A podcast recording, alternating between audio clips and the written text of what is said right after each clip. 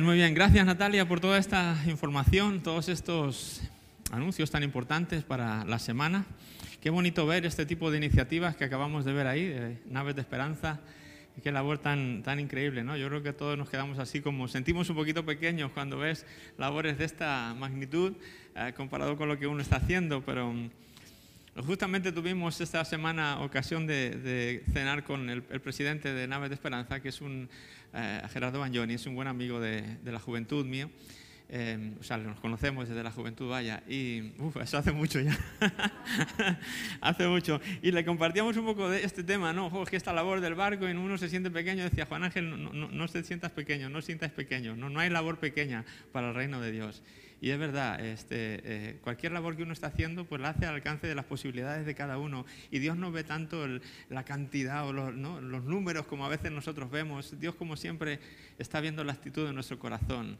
Y, bueno, recuerdo ese episodio en la, en la, palabra de Dios donde está, dice que una viuda fue al templo y, y, mientras un montón de gente echaba un montón de dinero, gente rica echaba un montón de dinero, esta mujer echó una monedita, un céntimo nada más. Y ella podría sentirse, bueno, pues que esto qué es comparado con lo que está echando toda esta gente que va a hacer una monedita, pero el Señor alabó su, su acción porque dijo, esta dio más que todos los anteriores porque dio lo único que tenía, la última moneda que tenía, eso es lo que dio. Y a veces es, ese tipo de motivaciones no, siempre se ven, ¿verdad? Así que ánimo, si tú tu labor no está siendo como la de estos buques así de grande, no pasa nada, persevera en eso poquito que estás haciendo. Vente a la semana del reparto de alimentos, ¿verdad? Que nuestra labor aquí, bueno, pues no es de esta magnitud, pero estamos poniendo nuestro granito de arena como iglesia y como asociación para atender a las familias del Valle de Weimar que de alguna manera eh, están ahora en necesidad de un poco de ayuda, de alguien que les tienda una mano. Así que si lo hacemos con un corazón eh, correcto,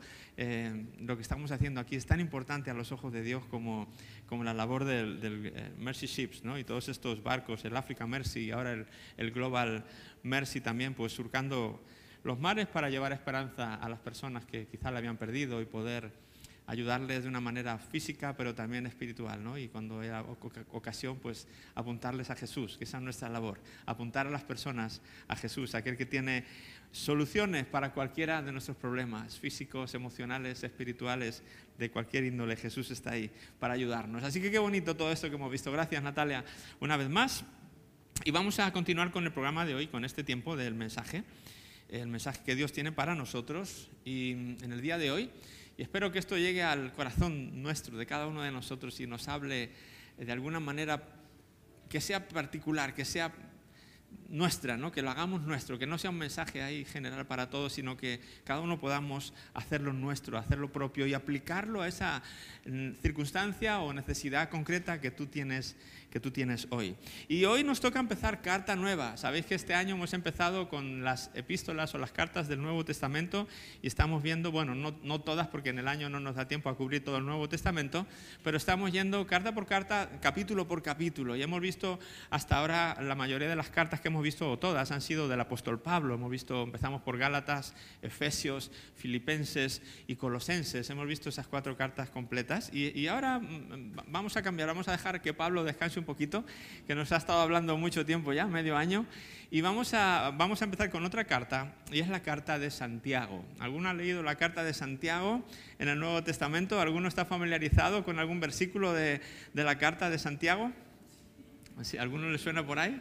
El tema general. Hay un, versículo muy famoso que siempre sale de Santiago, ¿no? que eh, la fe sin obras está muerta, ¿no? Este Santiago siempre está eh, equilibrando la fe con el aspecto práctico, por lo cual viene muy bien con todo esto que estamos hablando, ¿no? de, poder vivir nuestra fe enfocada en, este aspecto práctico. No olvidar el aspecto práctico de la fe, que es ayudar al que tiene necesidad de una o de otra categoría, ¿verdad? Así que bueno, empezamos con la carta de Santiago, es una carta cortita también, tiene cinco eh, capítulos nada más, y así que vamos a estar estos cinco domingos. Eh, siguientes hablando de esta carta. Santiago es la, probablemente se cree que es la primera epístola o carta escrita del Nuevo Testamento. Allá por el año 45 después de Cristo se escribió, por lo tanto es anterior a todas las eh, epístolas de Pablo, casi todas que hemos estado eh, hablando. Esta sería, por así decirlo, la primera. ¿Y quién es este Santiago que la escribe? Porque en la Biblia Santiago era un nombre muy común y la Biblia menciona varios Santiagos. Santiago y Jacobo es el mismo nombre, ¿verdad? Se usaba como José y Pepe. es lo mismo, pues Santiago y, Jacobo es, igual.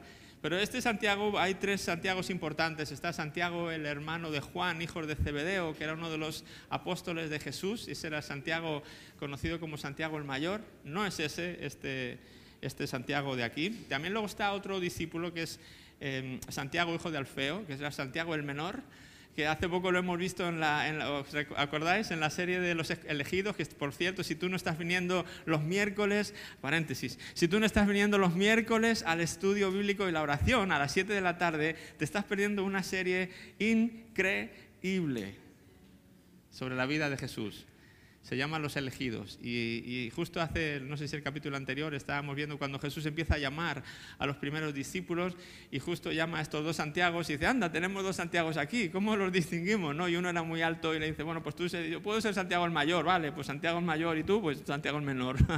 y así lo, rápido lo resuelve, ¿no? Bueno, pues este otro Santiago era Santiago Em, hijo de Alfeo, el Santiago el menor, pero hay otro Santiago muy importante que es este Santiago que escribe esta carta. Aquí no sabéis quién era. Muy bien, Corina, el hermano de Jesús mismo.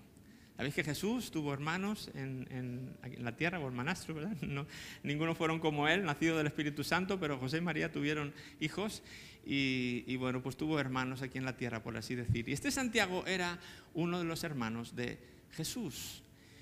Y tiene una peculiaridad que a mí me gusta resaltar siempre que hablo de él, tengo la ocasión, porque ¿sabéis lo que pasaba? Santiago, eh, en este momento le veis aquí escribiendo una carta que va a ser incluida después en el Nuevo Testamento. Él llega a ser líder de la iglesia en Jerusalén. Cuando Pedro, de alguna manera, que ocupaba ese lugar de liderazgo en la iglesia de Jerusalén, mm, Pedro se va y ese se queda como vacante. Santiago ocupa ese lugar de, importancia. Era una columna de, los primeros discípulos de la primera iglesia del siglo I. Eh, Santiago fue, como digo, un líder, el, hermano de Jesús. Pero ¿sabes lo más curioso eh, de él? Él no creyó en Jesús hasta que Jesús no muere y resucita. ¿Te puedes imaginar? Este hombre diciendo, no, tú ya, sabes de dónde ha No, no, creía que Jesús era el Hijo de Dios, no, creía en Él, no, no le siguió como los demás discípulos que le siguieron a Jesús. Él, no quería saber nada de Jesús, no, de alguna manera no, no fue su seguidor. Pero cuando Jesús muere y resucita, de alguna manera Él se da cuenta. Y Él empieza y dice, pues ahora sí le voy con todo y como digo, llega a ser líder y escritor de una de las cartas del Nuevo Testamento. Ahora yo me paraba a pensar este, este, esto que ocurre, esto que acabo de contar desde los ojos de Jesús. Porque probablemente Jesús en la tierra estaría todo el rato, imagino, orando por, por él para que, pues, Señor, abre los ojos. ¿Cómo va a ser que están creyendo otra gente y, y, mis propios hermanos no van a creer en mí? ¿Cómo es esto? O sea, y probablemente oraría al Padre para que él pudiera creer en poner su fe en Jesús. Y, durante su vida en la tierra, porque la vida en la tierra es una parte sola, ¿sí? ¿Estamos claros en eso? La vida en la tierra es, una, la, es la primera parte, luego viene el descanso y luego viene la segunda parte. es solo una parte. Nuestra vida en la tierra es una parte. Y en esta parte, Jesús, en la tierra, Jesús no vio el resultado de sus oraciones, por así decirlo.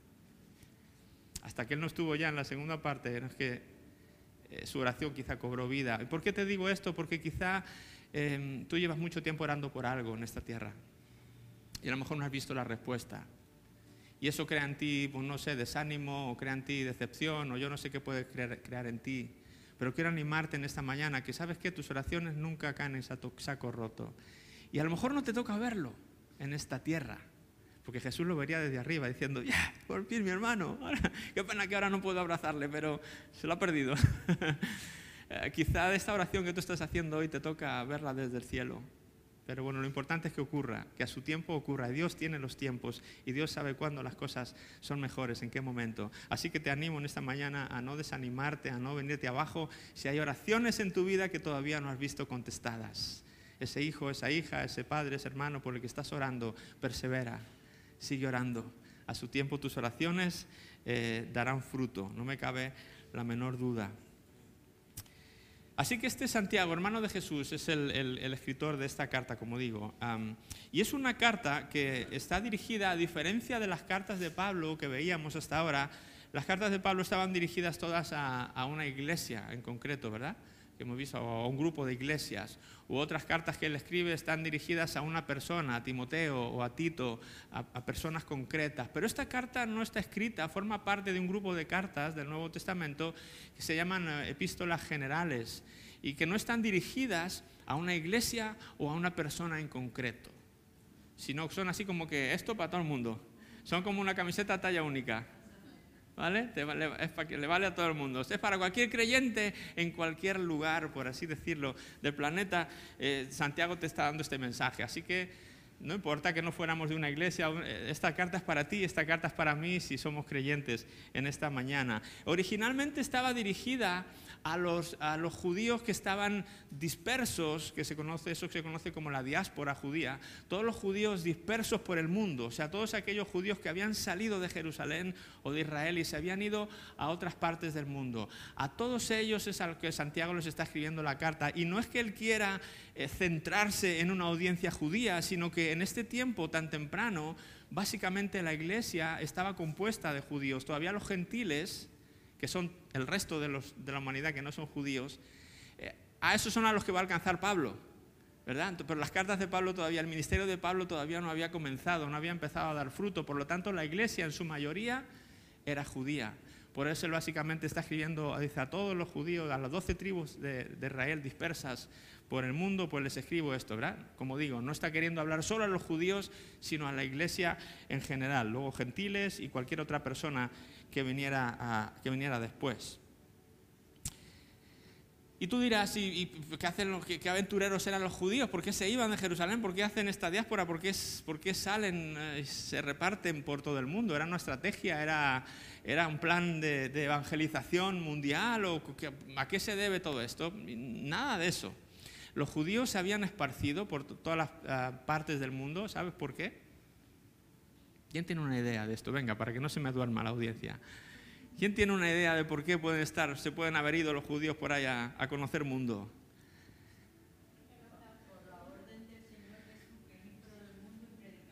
No, Corina, ahí estás equivocado. La otra lo acertaste, estás equivocado. No, no, antes, eso fue en el 70, esto es el 45. Eh, les digo, para que no estén... Eh, ¿Sabes qué ocurre? Que mm, se levantó una gran persecución. ¿Recuerdas que en el libro de los Hechos se nos dice que Esteban, que era uno de los principales también eh, pioneros o columnas de la iglesia, es, apedreado? Y, Pablo todavía no se había convertido, dice que él estaba ahí delante y estaba uh, consintiendo en la muerte, incluso recogió, se quedó con las ropas ahí, guardando las ropas mientras le, le tiraban piedras y, le, básicamente moría apedreado. Eh, después de eso, Pablo se fue con cartas en su mano, en su poder, que le autorizaban para a cualquiera que estuviera siguiendo a Jesús, eso lo leemos, le leemos en el libro de los Hechos también, él con esas cartas tenía el poder de apresarlos, encarcelarlos o matarlos. O sea, básicamente se había levantado una persecución de la, de la iglesia primitiva la iglesia estaba siendo perseguida, pero perseguida de, de, verdad, o sea, de que te...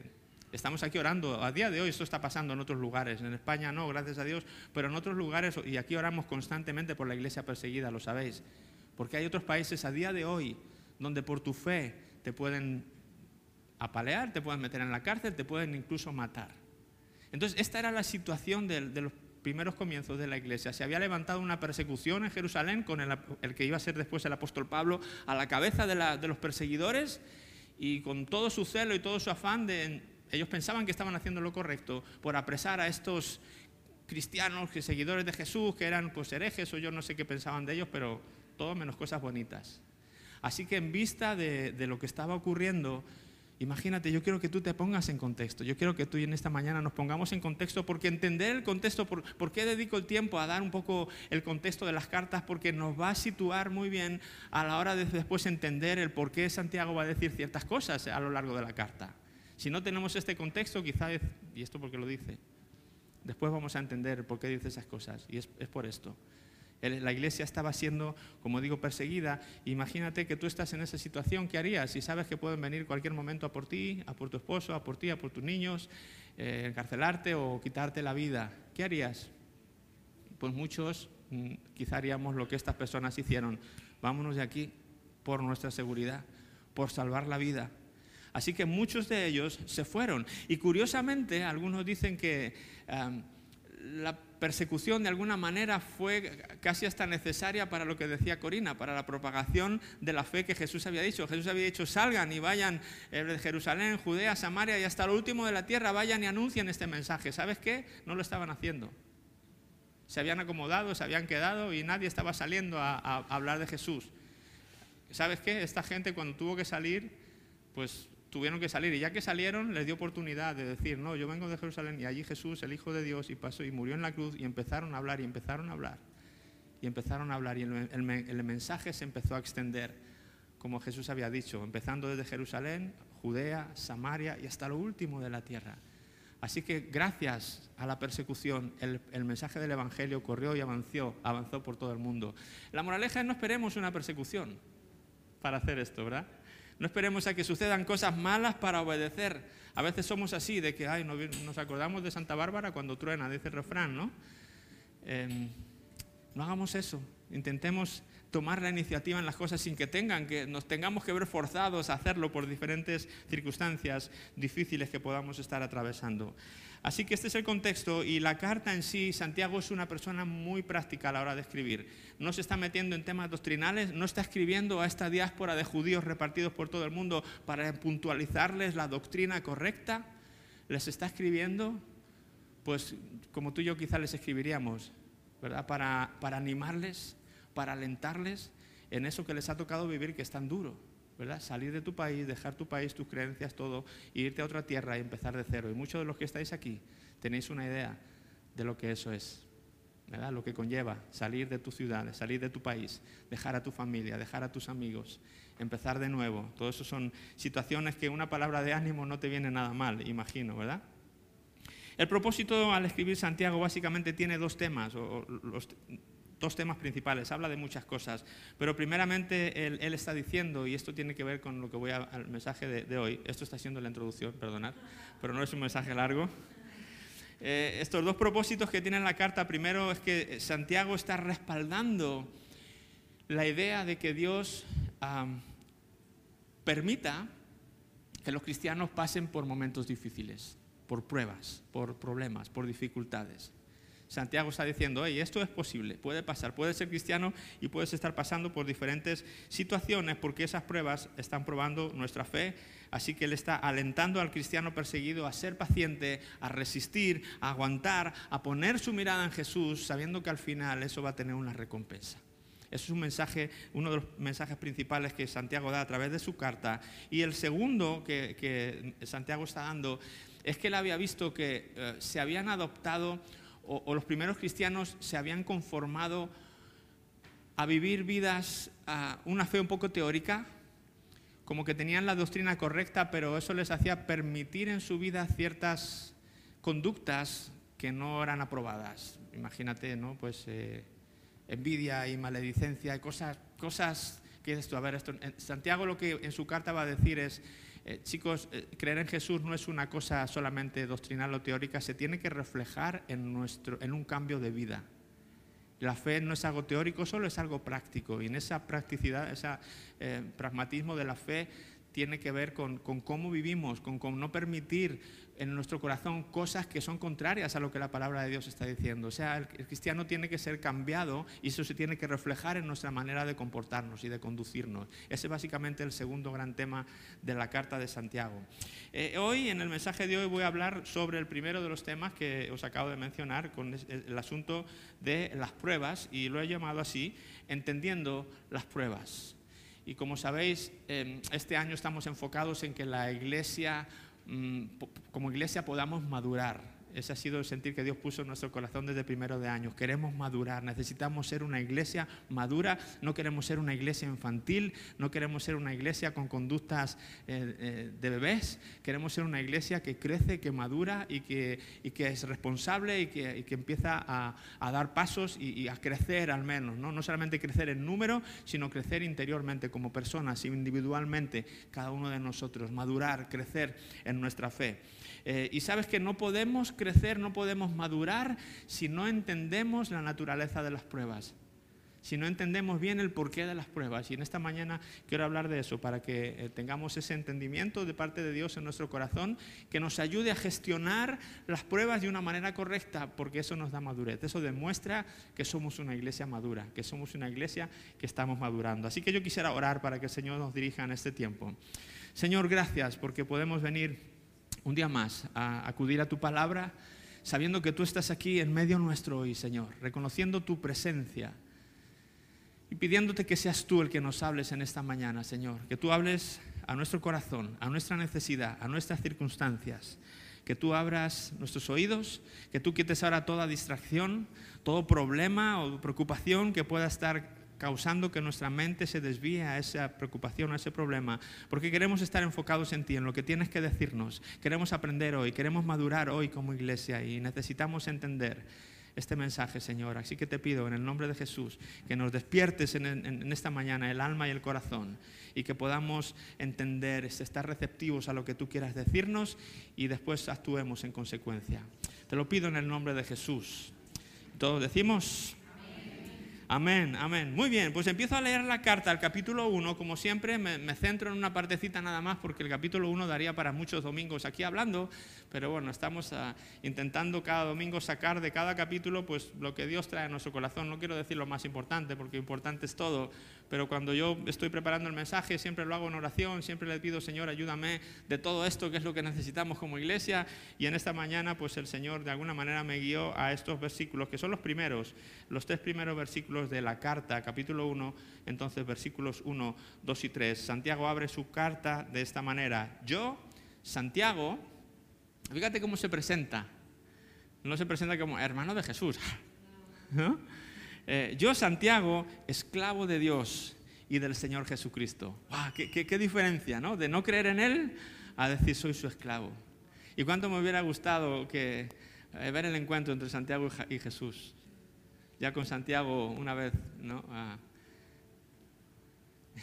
iba a decir entrado en razón, pero entrado en sí, ¿no? Una vez, en su etapa ya de creyente, ¿no? De cuando reconoció que Jesús era quien realmente decía quién era, yo hubiera querido ver ese momento en el encuentro de Santiago con Jesús. Aquí dice, soy esclavo de Dios y soy esclavo del Señor. No le llama a mi hermano, le llama el Señor Jesucristo. Él entendió que no era su hermano aquí en la tierra, que era el Hijo de Dios enviado con un propósito a esta tierra para dar salvación y vida eterna a todos los que le hagan Señor de su vida. Y él dice, yo, el primero esclavo, del Señor Jesucristo. Me gusta cómo se presenta Él, porque dice mucho, en estas pocas palabras dice mucho, ¿no? entendiendo lo que os he comentado antes. Y entonces dice, escribo esta carta a las doce tribus y explica, los creyentes judíos que están dispersos por el mundo, como he dicho antes, debido a esta persecución que se había levantado, eh, principalmente liderada por el apóstol Pablo. Reciban mis saludos, dice Santiago. Amados hermanos, cuando tengan que enfrentar cualquier tipo de problemas, considérenlo como un tiempo para alegrarse mucho, porque ustedes saben que siempre que se pone a prueba la fe, la constancia tiene una oportunidad para desarrollarse. Y voy a parar ahí, porque si seguía leyendo me iba a hacer un mensaje de dos horas y no podía ser. Con esto ya tenía para media hora. Em, Así que el primer versículo, el versículo 2 que quiero tratar, dice, amados hermanos, cuando tengan que enfrentarse, o sea, básicamente como he dicho antes, y uno de los motivos de la carta, Santiago está autorizando o reconociendo o no asustándose de que podemos ser cristianos y a la vez pasar por dificultades, por problemas, por momentos difíciles. Dice, cuando tengan que enfrentar cualquier tipo de problema, o sea, como dando por hecho que van a tener que enfrentar problemas, ¿de acuerdo? Eh, y digo esto porque a veces está esta mentalidad de que, bueno, uno, cuando uno está sirviendo a Dios con todo su corazón, cuando uno ha dejado su casa, su negocio, su familia para irse a otro lugar a servir al Señor, y cuando uno es misionero, cuando uno es pastor, cuando uno es yo no sé qué, se nos mete en la cabeza como que Dios cuida a esas personas de una manera que no tienen que pasar por diferentes, porque sería como injusto, como estas personas que están sirviendo al Señor con tanto celo, encima les van a pasar cosas malas, ¿no? Y, un poco como que nos choca. Un pastor que pierda a un hijo de, manera súbita, inesperada, por ejemplo, pero a ver, no, pero Dios, a ver, Dios, ¿cómo le va a permitir que si era pastor, si era misionero, si era profeta, si era Santiago está diciendo a todos los cristianos estén donde estén, cuando tengan que pasar por diversas pruebas. E, es algo que puede ocurrir, no estamos exentos de que esto ocurra. Y como he dicho, estábamos el otro día cenando con el presidente de Naves de Esperanza, habéis visto la labor que está haciendo. Y uno diría, wow, una persona que está al frente de esta organización es como que Dios tiene que tener un cuidado especial de él, ¿no? Y como que le pone una cubierta de protección para que no le pase nada. Bueno, todo lo contrario. Y, me ha tocado ver esto con muchos ministerios y, gente que está en puestos que han influenciado en la tierra para el reino de Dios. Eh, cuando tú conoces sus vidas personales, te das cuenta que en la mayoría de ellos hay una vida bien difícil, dificultades, problemas eh, de todo tipo. Y hablando con Gerardo Bagnoni, como digo, hace unos días nos comentaba, ¿no? Problemas de salud de él, problemas de salud su esposa, eh, conflictos en casa, le echaron hace nada del trabajo, bueno, hace muy poco, del trabajo después de 24 años trabajando en una empresa, en una multinacional, así de la noche a la mañana, por, la puerta de atrás, sin darle explicación, así, cosas que dices tú, a ver, a ver, Dios mío, pero ¿cómo puedes permitir que una... Eh, sin embargo, eso es lo que le hizo entrar como director a este lugar se quedó libre del trabajo y pudo entrar aquí. ¿no? Al final luego te das cuenta que Dios siempre tiene un plan B por ahí que, que no vemos pero que es real. Entonces, eh, eh, eh, Santiago está autorizando, diciendo, chicos, normalicemos que podamos ser cristianos y a la vez pasar por problemas y situaciones difíciles, ¿vale? No se asusten, no se alarmen. Es parte de ser cristiano también. No estamos exentos de estas ah, dificultades. Em, Jesús mismo nos advirtió de esto. ¿Os acordáis de esa frase de Jesús? En el mundo tendréis aflicción. ¿Cuánto le gusta la aflicción? ¿Qué es aflicción? Pues ser afligido no es agradable, en pocas palabras.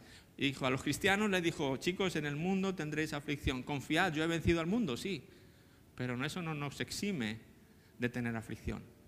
Eh, vemos en la carta de Job, que tanto, hablábamos el domingo pasado de ella, lo que pasó a este hombre, ¿verdad? Era el mal justo de la tierra sin embargo, pasó por aflicciones, pasó por diversos tipos de problemas, como está diciendo ahí. Así que Santiago da esto por hecho. Los cristianos podemos sufrir, como dice aquí, cualquier tipo de problemas. La versión Reina Valera, en vez de cualquier tipo de problemas, dice diversas pruebas.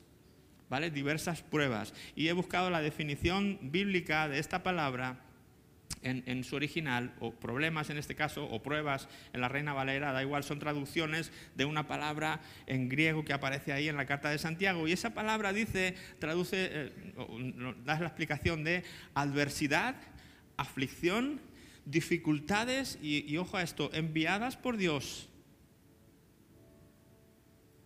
y con el propósito de probar nuestra fe, santidad y carácter. Voy a repetir la definición.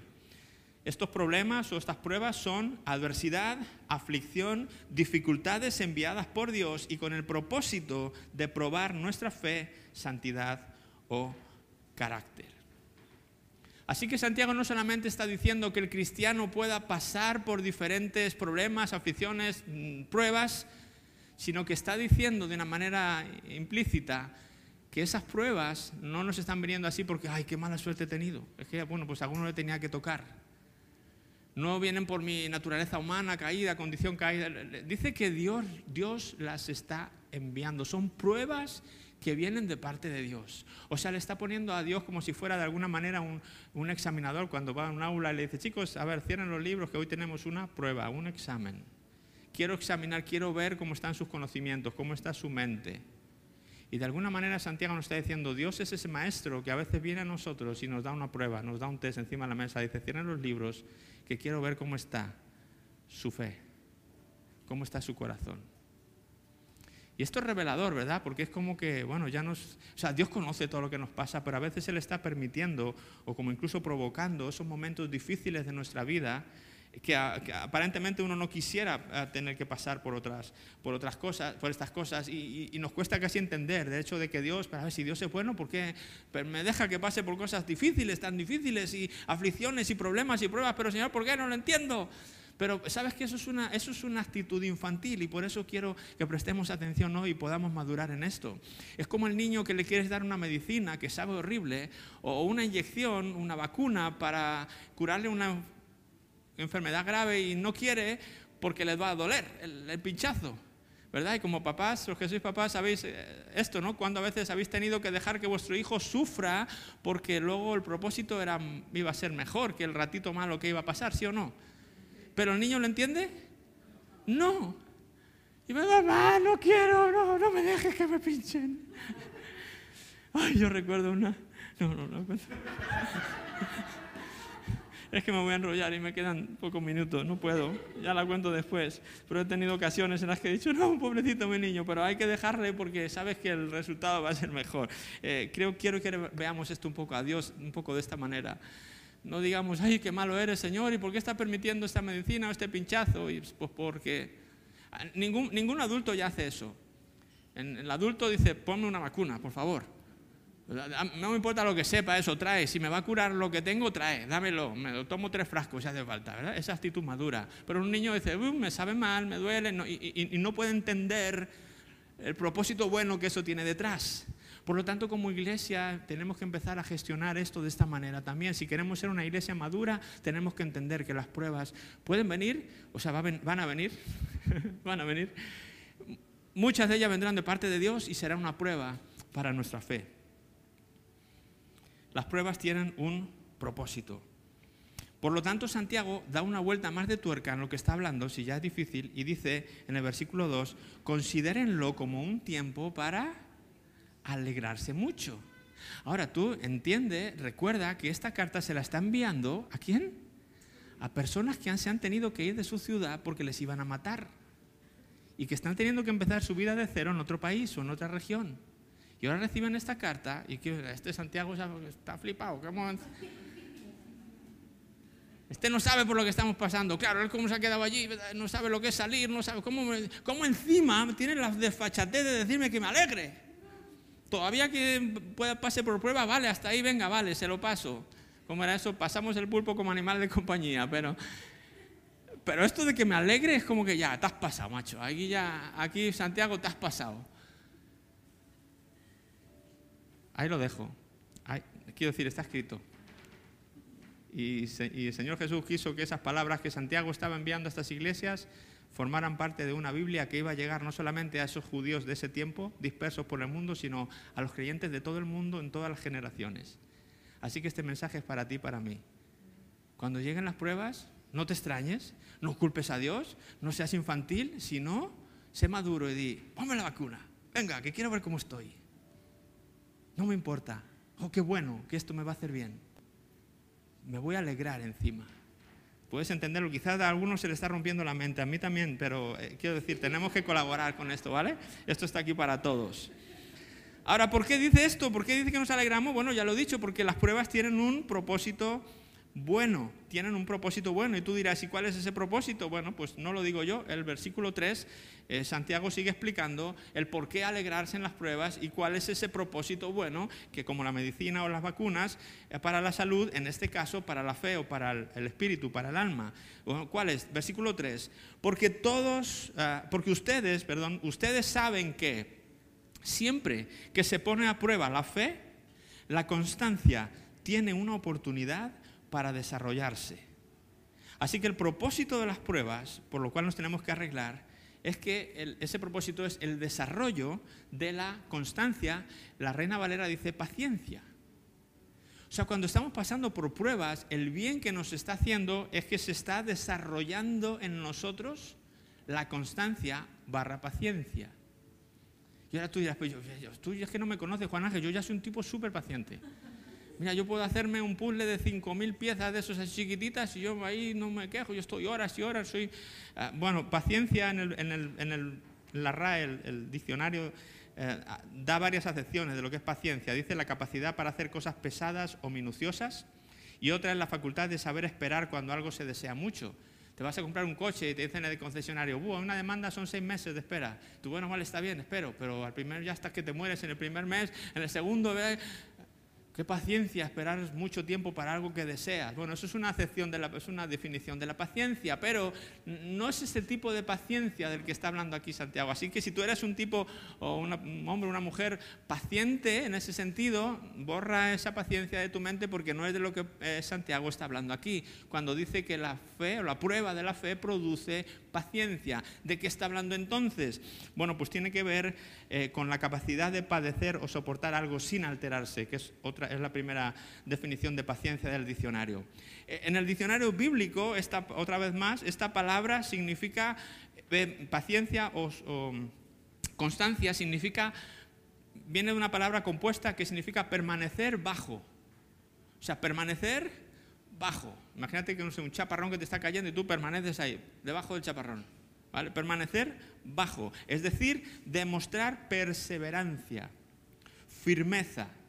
Se refiere especialmente a la capacidad que Dios da a los creyentes para que puedan permanecer bajo o más bien soportar, una palabra que fuera permanecer bajo sería soportar los desafíos que Dios nos asigna. En esta vida vamos a sufrir desafíos. Algunos van a ser gordos. Y, algunos serán de tal magnitud que si los sufriéramos ahora mismo no podríamos soportarlo, porque nos faltaría paciencia o constancia, bíblica, bíblicamente hablando. Eh, ¿Y cómo voy a hacer yo entonces? ¿Cómo si un día tengo un desafío grande, cómo voy a tener la paciencia? Bueno, antes de ese desafío tú vas a tener muchos pequeños desafíos proporcionales a lo que tú puedes soportar que van a hacer que ese músculo de la paciencia y la constancia se desarrolle en ti para que cuando llegue ese momento ese músculo está fuerte y tú puedes continuamente seguir soportando eso. Es como que con cada prueba uno recibe aquello que necesitas para lo que venga después. ¿Cuál es necesario? Hay, que dejar que eso ocurra, hay que, hay que gestionar bien eso para saber estar ahí, aguantar, soportar, firmes, no salir corriendo, no quejarnos contra Dios, no dar lugar al enemigo, sino decir es una prueba, esto puede venir de parte del Señor, esto me está haciendo bien, me alegro y permanezco ahí debajo de ese momento duro que estoy pasando. Y eso en mí está desarrollando esa paciencia, esa constancia que más adelante va a ser clave para que yo pueda seguir con mi fe intacta o con mi fe eh, viva. Sabes que Dios está, a veces se nos olvida esto, Dios está más interesado en nuestra fe que en nuestra cuenta bancaria, por ejemplo, en que tengamos mucho dinero.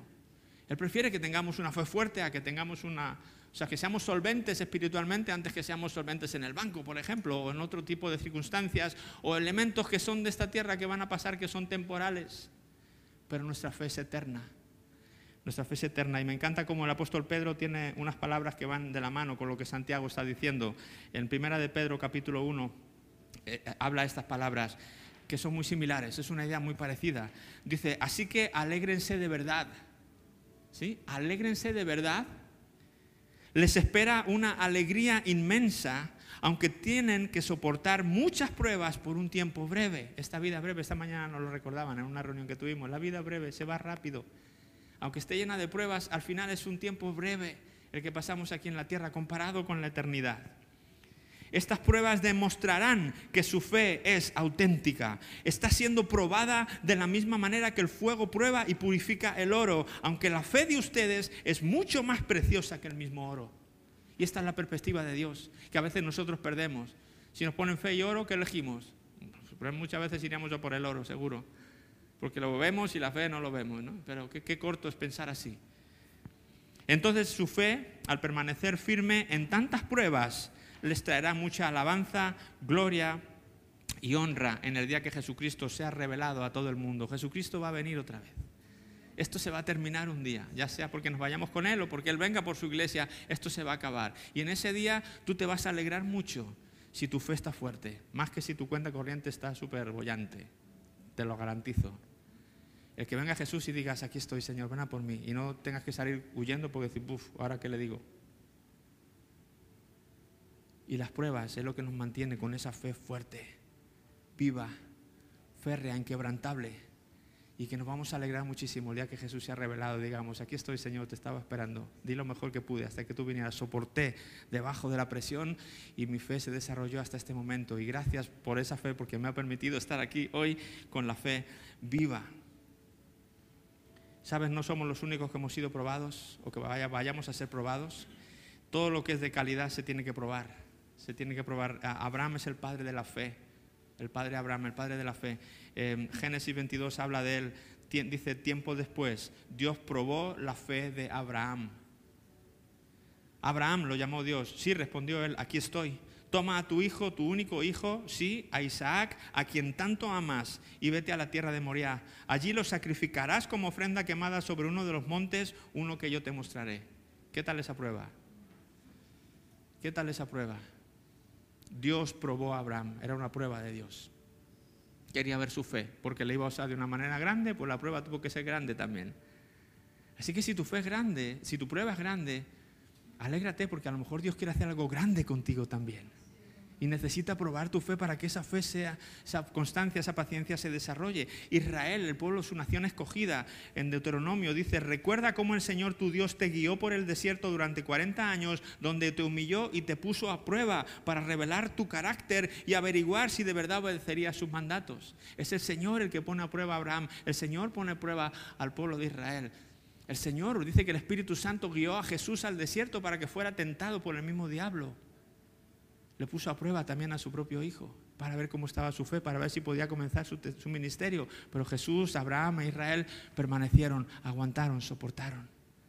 No se rajaron en los momentos difíciles y su fe se desarrolló y se desarrolló y es por eso que eh, todo esto tuvo continuidad. Así que si vas a ser probado, si estás siendo probado, alégrate, estás en compañía de, de todos aquellos a los que Dios de alguna manera ha querido hacer algo, algo con ellos. Dios te escogió y Dios te va probar para que tu fe, para que tu paciencia, para que tu constancia se desarrollen y puedas llegar a la meta y recibir la herencia, la mejor herencia que te puede haber tocado, que es la vida eterna con Dios. No hay mejor herencia que esa. No hay piso, no hay chalet, no hay dinero en el mundo que te puedan dejar tus padres mejor que la herencia de cuando Jesús venga, tu fe esté intacta, tu fe esté fuerte y Jesús diga, ven, vente conmigo.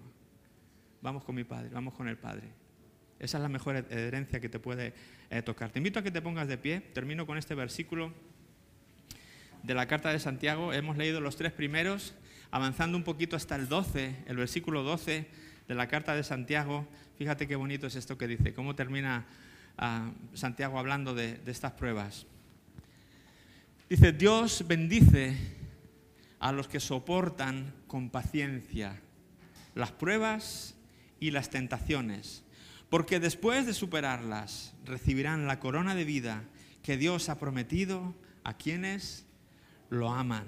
Dios bendice a los que soportan con paciencia. Si tú no tienes paciencia y no puedes soportar, eh, pues es como el corredor que a mitad de la carrera decide abandonar.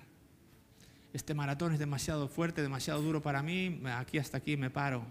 Le faltó la paciencia para soportar, para permanecer, para aguantar hasta la línea de meta aquellos que dejan las carreras a medias, pues no, reciben el premio, el premio está en terminar. Y la fe, Pablo compara nuestra fe con una carrera, se compara él mismo, él dice, en cierta ocasión dice, he peleado la buena batalla, ¿verdad? He llegado a la meta, prosigo a la meta y no lo he alcanzado ya, pero voy, voy en ese camino, no, no me paro, no me detengo, no me rajo, sigo, soporto las pruebas. Pablo fue una persona que tuvo innumerables pruebas de todo tipo, físicas, emocionales, abandonos, eh, palizas, cárceles, le dejaron por muerto varias veces. Fueron muchas las pruebas que Pablo tuvo, pero fue fiel, permaneció con constancia, con paciencia hasta el final y él, al final de su día dijo, ya están, por lo demás me está, me está esperando el Señor, me está esperando la corona que Él tiene reservada, no solo para mí, sino para todos aquellos que aman su venida y todos aquellos que deciden permanecer en esta carrera. No podemos permanecer en esta carrera si nunca somos probados. No podemos, porque no se desarrollará en nosotros la paciencia, la constancia. Por eso Santiago dice, alégrense cuando vengan las pruebas. Y aunque sean pruebas duras, alégrate porque el Señor está contigo, el Señor te va a dar también la salida a la prueba, te va a dar el recurso que tú necesites. Si sigues y aguantas en, el Señor, eh, tu fe va a ser fortalecida y vamos a ser bendecidos con el, con el hecho de, bueno, con la, con la bendición que dice aquí, Dios bendice a todos aquellos que soportan con paciencia las pruebas. No sé si tú eres uno de ellos, no sé cómo está tu vida en este momento, no sé si acabas de pasar una prueba, no sé si estás en medio de la prueba o no sé si estás ahora libre de pruebas y quizás más adelante venga. No lo sé, no lo sé cuál es tu situación. Pero quiero animarte en esta mañana, sea cual sea, que podamos empezar a tener este entendimiento como iglesia de cómo afrontar cuando lleguen las pruebas, o si ya estás en esa, como digo, que puedas ah, gestionarlo bien, no gestionarlo con amargura, hay gente que se enoja con Dios porque como, Señor, si yo te estoy sirviendo, ¿cómo permites esto? Señor, si yo fui fiel, voy fiel a los domingos, cada domingo estoy ahí, encima estoy, ¿cómo tú permites? Y, se crea como resentimiento y amargura porque no entienden la naturaleza de la... No entienden que es un jarabe o una medicina, una inyección que te está haciendo bien.